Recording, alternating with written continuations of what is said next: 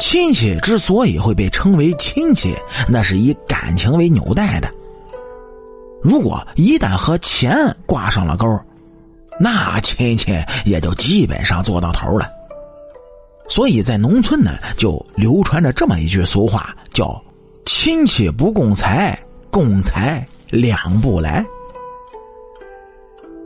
这中国农民向来是十分淳朴的。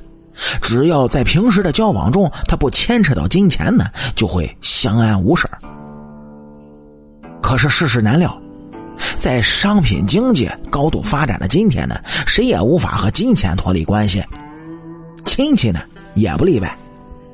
说到底啊，亲戚那也是凡人，是凡人，他就不可能免俗。您就比如说。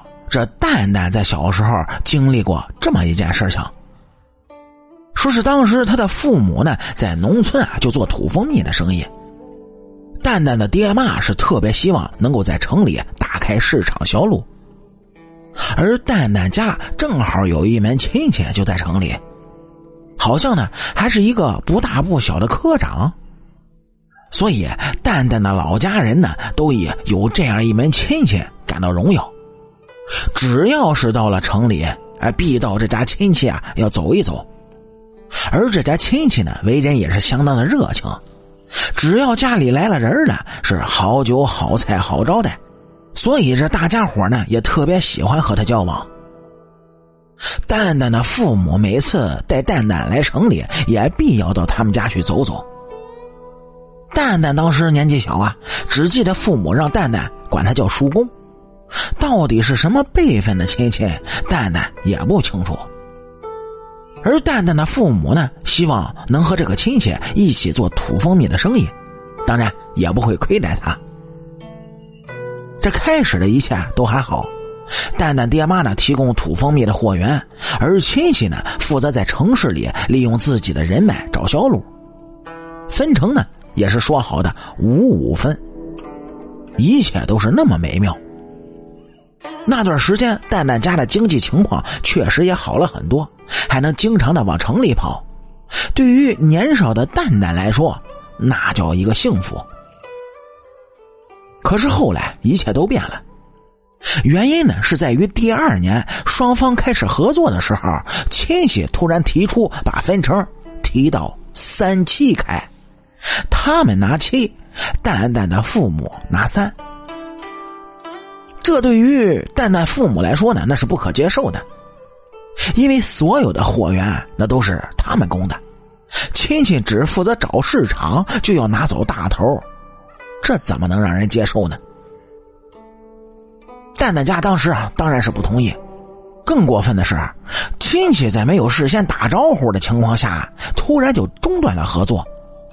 导致蛋蛋家好不容易运到城里的土蜂蜜就陷入了无人要货的境地。蛋蛋父母在万般无奈之下，只好自己找下家降价销售，损失可以说是十分巨大的。经过这么一件事呢，蛋蛋家就和这门叔公亲戚是再也没有往来了。这蛋蛋的父母后来啊，跟蛋蛋是反复说一个道理。亲戚不共财，共财两不来。蛋蛋，你长大以后啊，是跟谁做生意都可以，但是千万不要跟亲戚之间有任何的往来，否则亲情都会没了。而说这句话的时候，蛋蛋的爹妈那是眼含泪水，显得是十分的悲伤。所以到了后来，蛋蛋一个人闯荡社会的时候，无论遇到怎么样的困难，都不会向亲戚伸手，和亲戚之间呢只谈感情，真的要牵涉到钱的问题啊，就会伤了感情。所以蛋蛋有时呢，宁可去向陌生人借钱，给点高利息，也不会向亲戚借钱的。后来啊，有了网上金融，就。更不存在和亲戚之间的金钱关系了。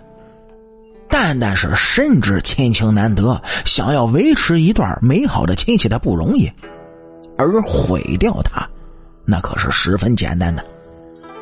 人生在世啊，不可能是只靠着金钱过活，还必须有亲情。人无亲情，又与禽畜何异呢？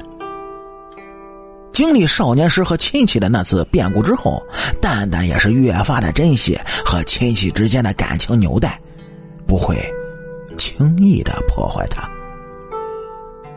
好了，感谢您各位在收听故事的同时呢，能够帮主播点赞、评论、转发和订阅。我是您的老朋友《盗墓笔记》。俗话说得好，下期咱们接着聊。